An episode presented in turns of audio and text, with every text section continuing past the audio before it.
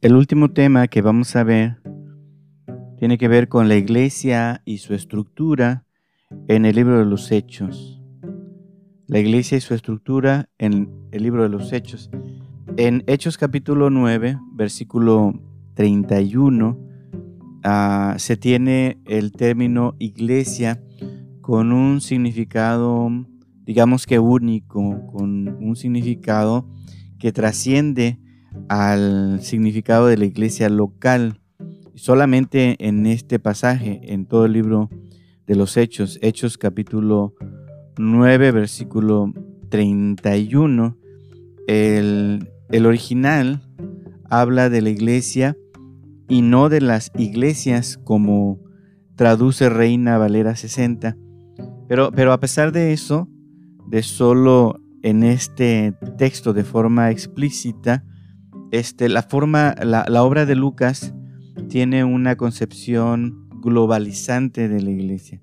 Es decir, eh, eh, en Hechos podemos ver el tema de la iglesia en un sentido general o en un sentido universal, ¿no? aunque solamente en, en el capítulo 9, versículo 31, la palabra se utilice en este, en este mismo sentido. Entonces, el, en, el que la iglesia se tome en un sentido universal o globalizante, se expresa también en lo que ya hemos dicho de la idea de, del pueblo de Dios entre los pueblos. Hechos capítulo 15, versículo 14. Este pueblo de Dios que se ha hecho el mismo Dios de entre los pueblos es lo que podría llevarnos a entender la asamblea o la iglesia o los llamados afuera, pero en un sentido general, en un sentido universal, no netamente en un sentido local. Entonces, en la concepción de Lucas, hermanos, en la concepción eh, lucana de mm, la iglesia universal, la estructura de los doce apóstoles es, es, es, evidente, es notoria en, en hechos, ¿no? Lucas reserva específicamente el título de apóstol solo al grupo de los doce. Él sabía que en el Evangelio de Marcos, que es su fuente, los apóstoles tienen, tienen un llamamiento especial, un trato especial. Así que para Lucas, el número 12 también en, en el libro de los Hechos tiene una importancia, una importancia eh, expresada con claridad en la elección de, de, Matías, que será el sustituto de Judas Iscariote. Los apóstoles, desde la visión de Lucas en Hechos, son testigos seguros de la vida y de la obra del Señor Jesús y ellos han sido capacitados por Jesús para establecer esta continuidad del tiempo de Jesús y el tiempo de la iglesia. Entonces, para, para mm, el escritor de Hechos, los doce tienen una función importante y van a asegurar este, este cambio del tiempo de Jesús al tiempo de la iglesia. Son estos doce un, fundamento sobre la cual la nueva etapa va a ser, va a ser apoyada.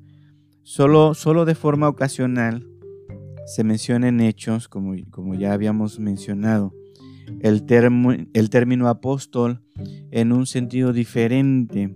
En Hechos capítulo 14, versículo 14, este, hablando de Bernabé y hablando de Pablo como apóstoles. Eh, solamente allí podemos ver que a ellos que no tienen em, eh, la relación eh, que tuvieron los demás apóstoles, se les, llama, se les llama con este título, pero hay un sentido diferente. Bernabé, recuerden que le había sido cambiado el nombre por los apóstoles y no había estado desde, desde el principio. Y, Pablo, pues también eh, viene mucho tiempo después, pero se les da el, el nombramiento de apóstoles como enviados, ellos dos en específico, como enviados a partir de la iglesia en Antioquía. Entonces, en ese sentido, se habla de ellos como apóstoles, pero no como el grupo fundador que estuvo con el Señor Jesús, que daría continuidad a este tiempo entre Jesús y la iglesia. En Hechos, la actividad propia de estos apóstoles, de estos fundadores, estaría estrechamente unida a la ciudad de Jerusalén. Ellos en, en Jerusalén darán testimonio de la resurrección de Jesús. Ellos en Jerusalén van a tomar funciones directivas dentro de la comunidad.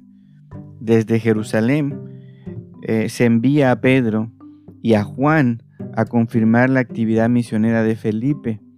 A pesar de la persecución eh, tras la muerte de Esteban, eh, los apóstoles van a seguir en su puesto en Jerusalén. Entonces hay una relación muy estrecha de estos doce, de estos fundadores, con la ciudad de Jerusalén, con el ministerio realizado allí. Desde allí saldrán y volverán, ¿no? Y solamente saldrán a confirmar. Pablo se presenta como un gran orador, como un gran taumaturgo, como filósofo, pero Pablo se presenta en hechos solamente como un hombre de segunda generación em, que sigue transmitiendo a la iglesia la tradición apostólica. Es decir, eh, Pablo se presenta en hechos eh, como alguien que lleva esta, esta tradición o esta enseñanza o esta doctrina apostólica fundante a las demás comunidades. No es uno propiamente eh, como los doce, en el sentido de, ser eh, fundadores, estos, este número doce que implicaba para, para Lucas el puesto de los, de los apóstoles. Muy bien, también observamos en, en Hechos, en cuanto a la estructura de la iglesia, la institución de los siete en Hechos capítulo 6, versículo 1 al 7, donde se realiza de forma formal, ¿no? de manera formal, se realiza esta institución de los siete con la imposición de las manos. En el texto de Hechos 6 no queda del todo claro la naturaleza de este ministerio, pero la función que se les encomienda de servir las mesas al parecer insinúa que se trata del ministerio del diaconado.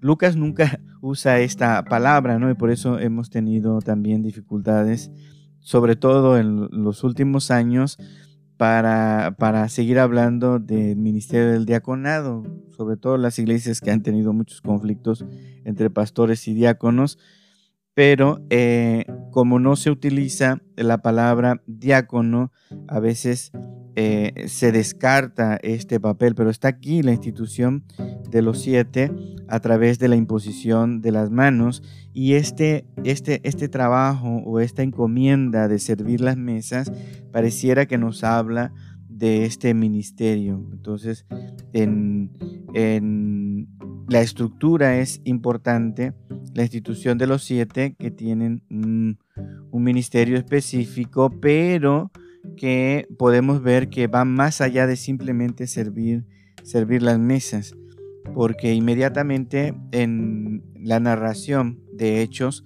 se, se descubre que Esteban y Felipe hacen tareas que van más allá de simplemente servir en las cuestiones materiales, predican y salen a misionar. Entonces de esto se debe entender hasta cierto punto que en el momento del conflicto dentro de la iglesia de Jerusalén, eh, se, han, se han elegido líderes, al menos para la parte griega de la iglesia, con facultades muy parecidas a las de los apóstoles. Quizá no son llamados apóstoles, ¿no? no son este grupo fundante, pero son líderes especialmente de esta ala este, de, habla, de habla griega que estaban teniendo conflictos. Entonces ellos pueden atenderlos, pero también pueden eh, eh, no solamente atenderlos en los aspectos materiales, sino en la alimentación de la palabra de Dios y en el trabajo misionero que la iglesia debe emprender. Entonces, eh, va más allá, al menos lo que vemos en un primer momento, en la estructura de la iglesia en Hechos, aquí a partir de este capítulo, capítulo 6, un ministerio más allá de lo que normalmente observamos.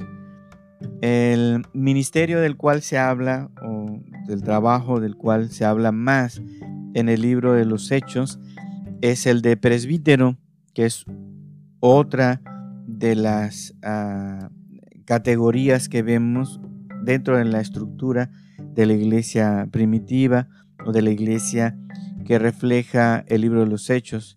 Entonces el, grupo de presbíteros que se mira en, Hechos supone pues ya una existencia de un, de un gremio de, de, pastores en la iglesia. Y en este caso eh, lo podemos más claramente observar en el concilio de Jerusalén, en Hechos capítulo 15, donde para discutir un tema se reúnen los apóstoles y los ancianos. Es un grupo aparte de los apóstoles que están allí para también deliberar sobre el tema de eh, los, no, los no judíos que están aceptando a Cristo. Entonces, en el contexto del primer viaje misionero de Pablo y Bernabé, se habla del establecimiento de presbíteros en la comunidad, el establecimiento de ancianos en las comunidades de Asia Menor y también mediante la imposición de las manos después de orar y después de ayunar. Hechos capítulo 14, versículo 23 nos habla también de esta, de esta estructura. La tarea de estos ancianos o presbíteros según el discurso de despedida que pronuncia Pablo en, Mileto, la tarea de estos ancianos consiste en apacentar a la iglesia.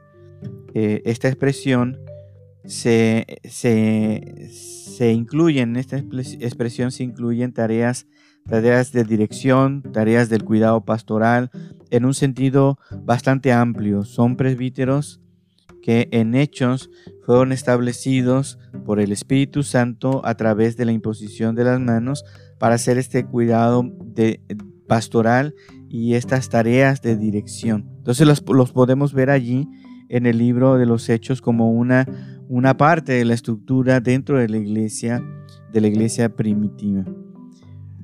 Otra cosa de la que tenemos que hablar para, para terminar sobre, sobre el tema de la iglesia y la estructura tiene que ver con la unidad y la comunión dentro de la iglesia que se presenta y que eh, se fundamenta en el ejemplo eh, que ellos van a transmitir a las demás iglesias en otras partes del imperio, pero también esta unidad y comunión será ejemplo para toda la cristiandad en todas las épocas, ¿no? Entonces, los sumarios que nosotros vemos en, en hechos nos ayudan a entender esta unidad y esta comunión de la iglesia.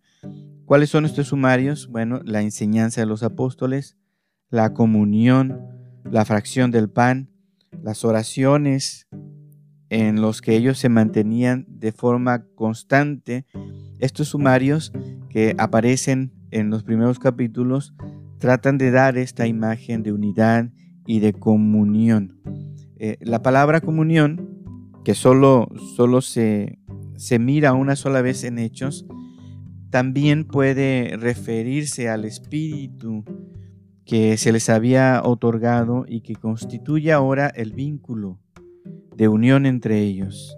Esta palabra comunión, que viene de la palabra koinonía, que solamente se mira aquí, eh, trata de dar este sentido de que se les ha otorgado un espíritu para que eh, constituya este vínculo de unión entre ellos, pero también este vínculo de unión con la vida comunitaria en la que tienen todo en común. La iglesia tiene todo en común, tiene una vida comunitaria.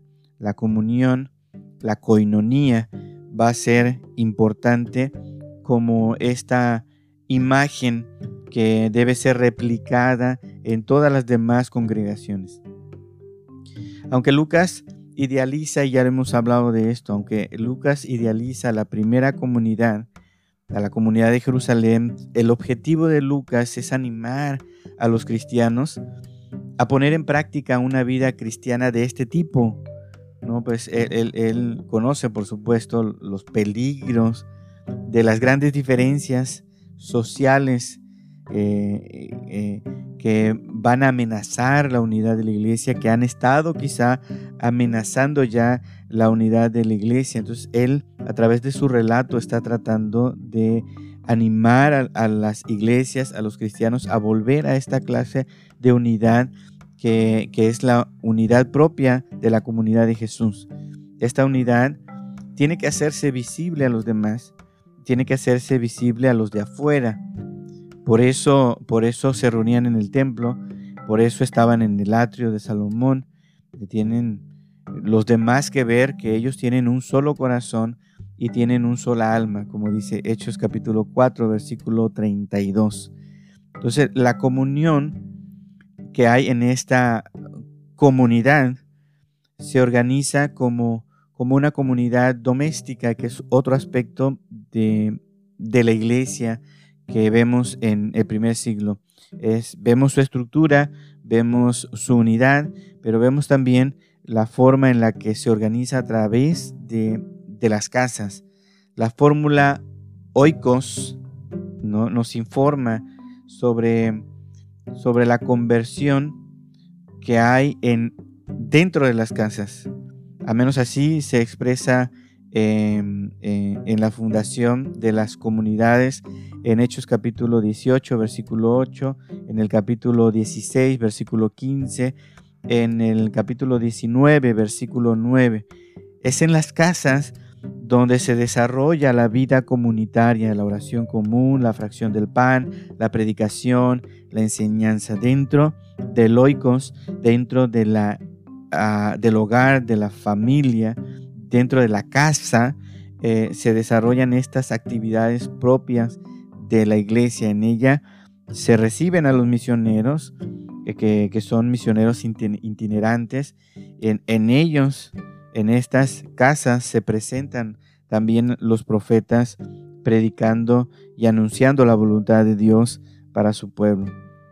Dentro de esta estructura también podemos observar en el Evangelio y en el libro de los hechos, la función importante que tienen las mujeres, una función importante para la vida de la comunidad y también para la actividad misionera, que es algo que, se ha rescatado mucho dentro de la femenil entre los bautistas, ¿no? La actividad misionera de las mujeres en el libro de los hechos.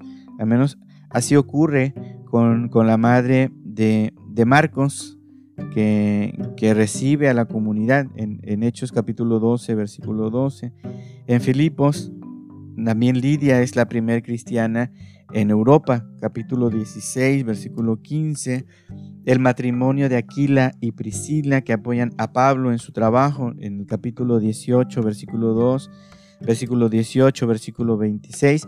Y más tarde esta, este matrimonio y se cree que más específicamente la mujer preside más tarde una comunidad doméstica. Entonces, estas son las características que podemos observar de la iglesia que presenta eh, Lucas a través de hechos en cuanto a estructura, en cuanto a, peculiaridades desde su perspectiva teológica. Entonces, ah, hay cosas que fueron, como bien lo sabemos, específicas para ese tiempo en un momento muy concreto.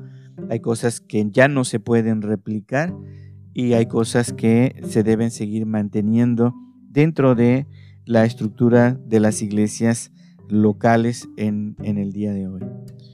Muy bien, nos vemos hasta la próxima semana. Que el Señor les bendiga, hermanos.